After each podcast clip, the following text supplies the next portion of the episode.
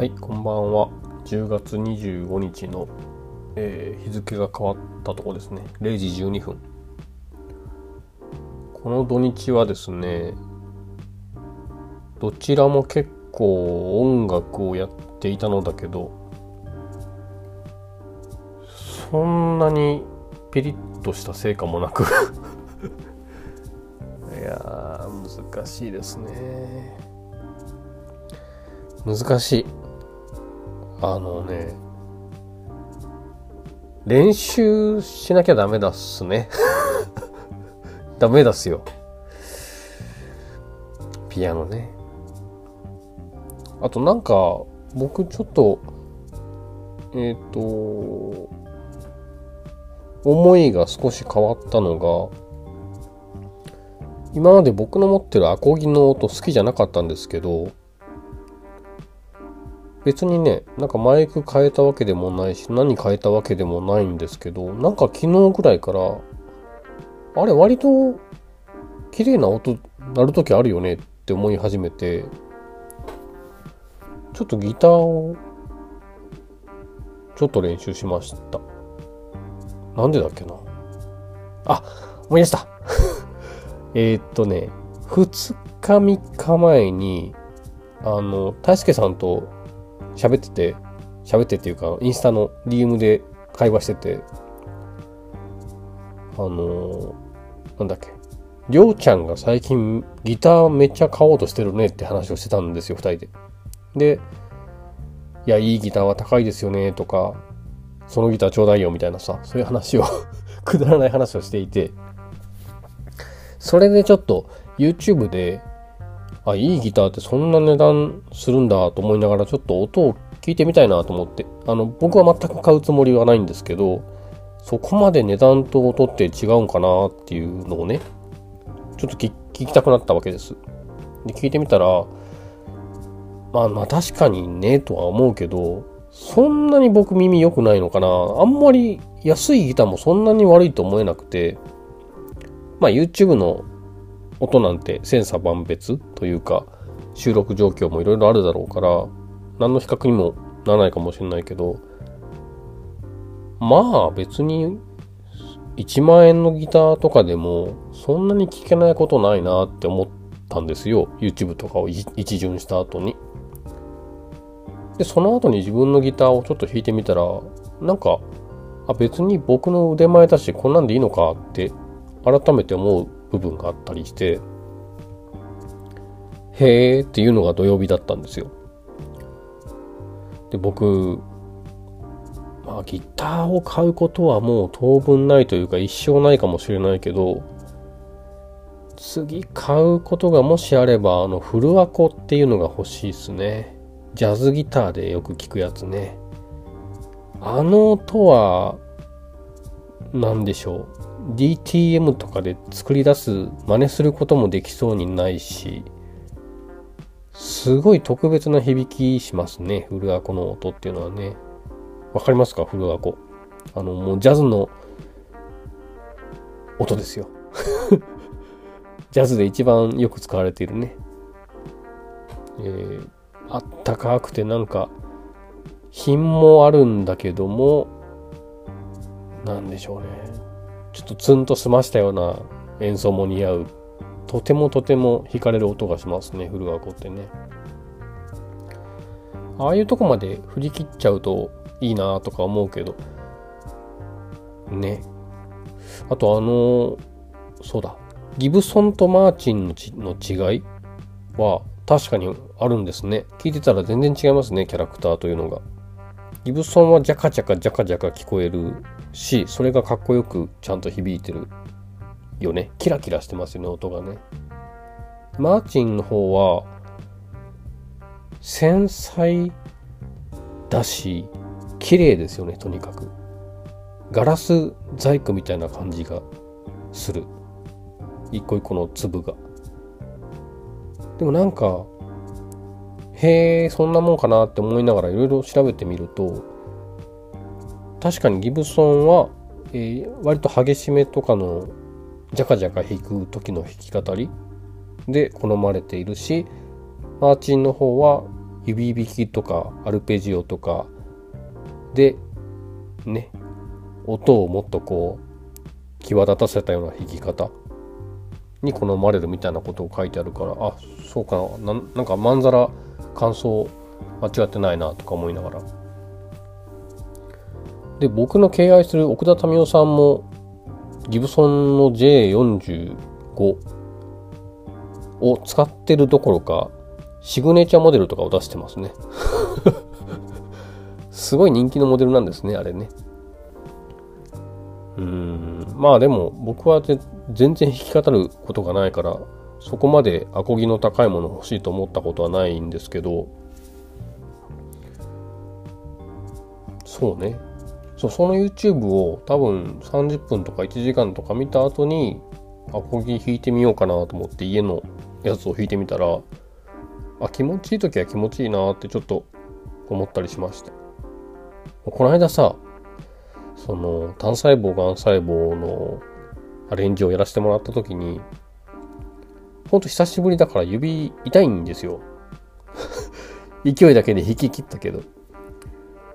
で痛かったけどまあギター弾くのも楽しいな楽しいなと時には思えるしあの曲とかはやっぱり迫力大事だろうと思ったので分厚くしたいなとかいろいろ思いつついろんな音を入れたんですね。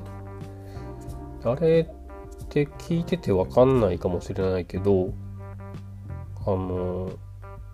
ストリングス系の音は2つ入っています。チェロの音とバイオリンの音が入っていてまあ難しいからあんまりあの考えすぎないようにしたんですけどギターの音がねもう中央4車線ぐらいギターの音が ドーンと走っているので余計な音足してもあんまり聞こえないなと思ったんですけど一応そういうストリングスとかの音の運び方を考えるの僕すごい好きなんだよね。あの、なんだろう。これ多分ハモリを考える人の気持ちも似ていると思うんだけど、えー、伴奏があって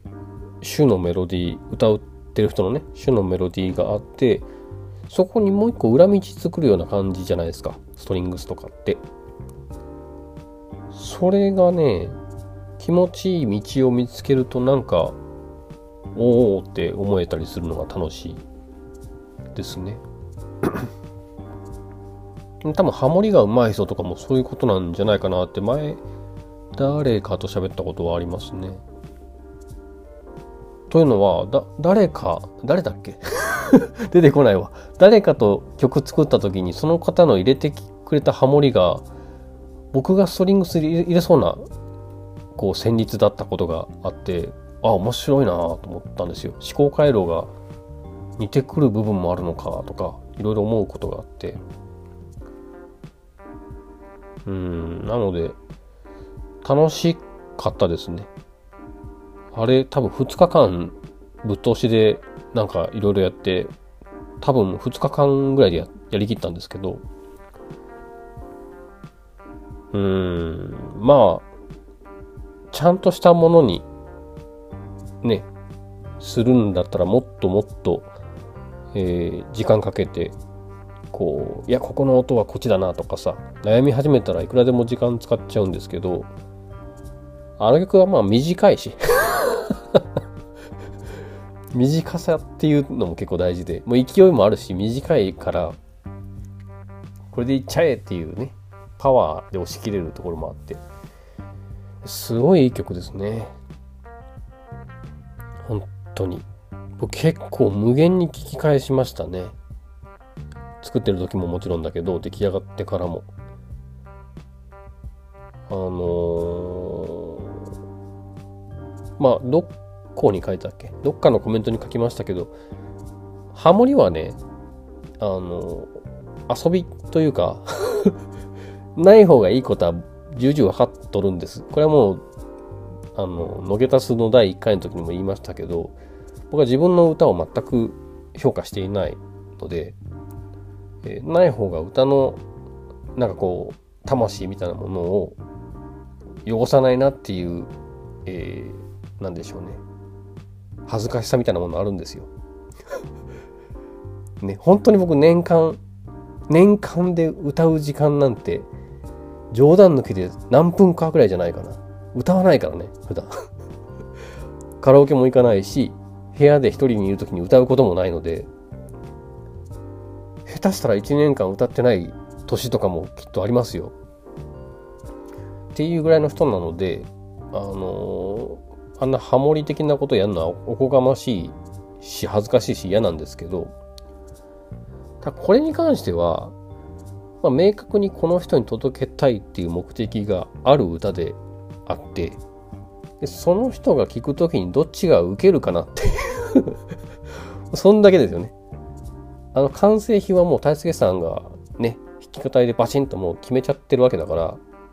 あとはもうお祭りでいいじゃんっていうのがあり、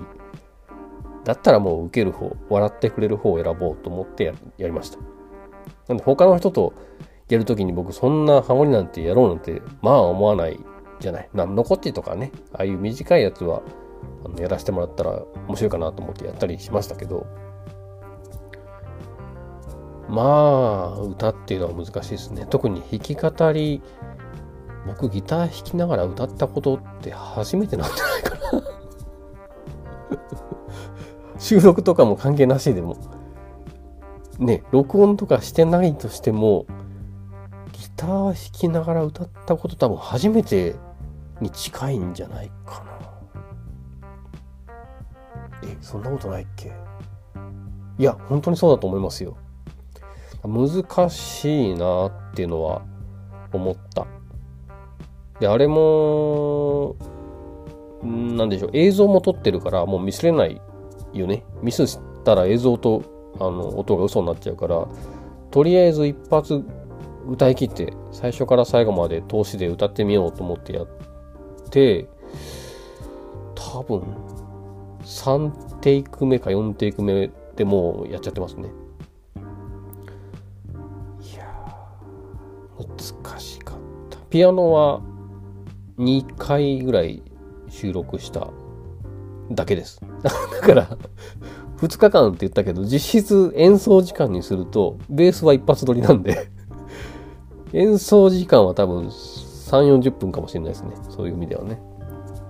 あとは映像つないだり、えー、音のバランス調整したりっていうことばっかりしてて。やっぱり、いろいろ好き勝手やらせてもらったけど、そういう裏方仕事楽しいねっていうのを改めて思ったかな。あと、その、曲が最初からできているっていうのも面白い体験ですよねっていうのは思った。僕が曲作ってどうこうみたいなことを言い始めるとすごくこだわりの時間が生まれちゃうしゴールが見えなくなっちゃうことがあるんですけどもう曲は完成していて歌も出来上がっていて、え、僕のなんだろう好きなようにしていいし本人にも言ってないっていうか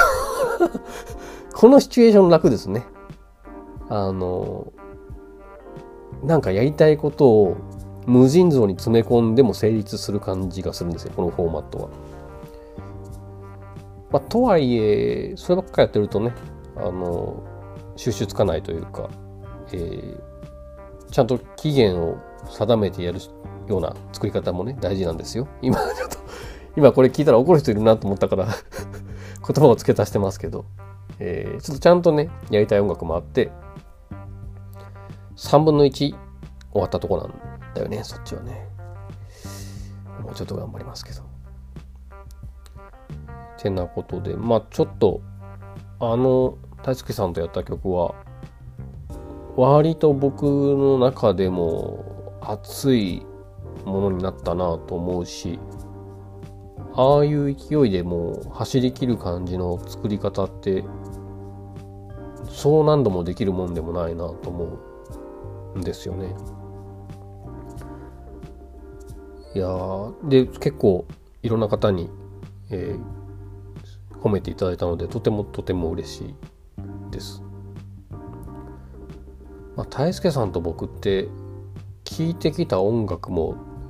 多分全然違うし、えー、目指してる音楽のね方向性みたいなことも多分全然違う全然違うと思うのでそういう意味では化学反応は面白いんだろうなと思いますね。僕どうしても一人で何か曲を作るぜってなるともう2パターン3パターンしかないんですよ。ね。あの嘘っぽい明るいポップス系か 何があったのっていう風なバラード的なやつをなんとなくこうやっていくか。なんか、あ、2パターンか。そんなもんしかできないので。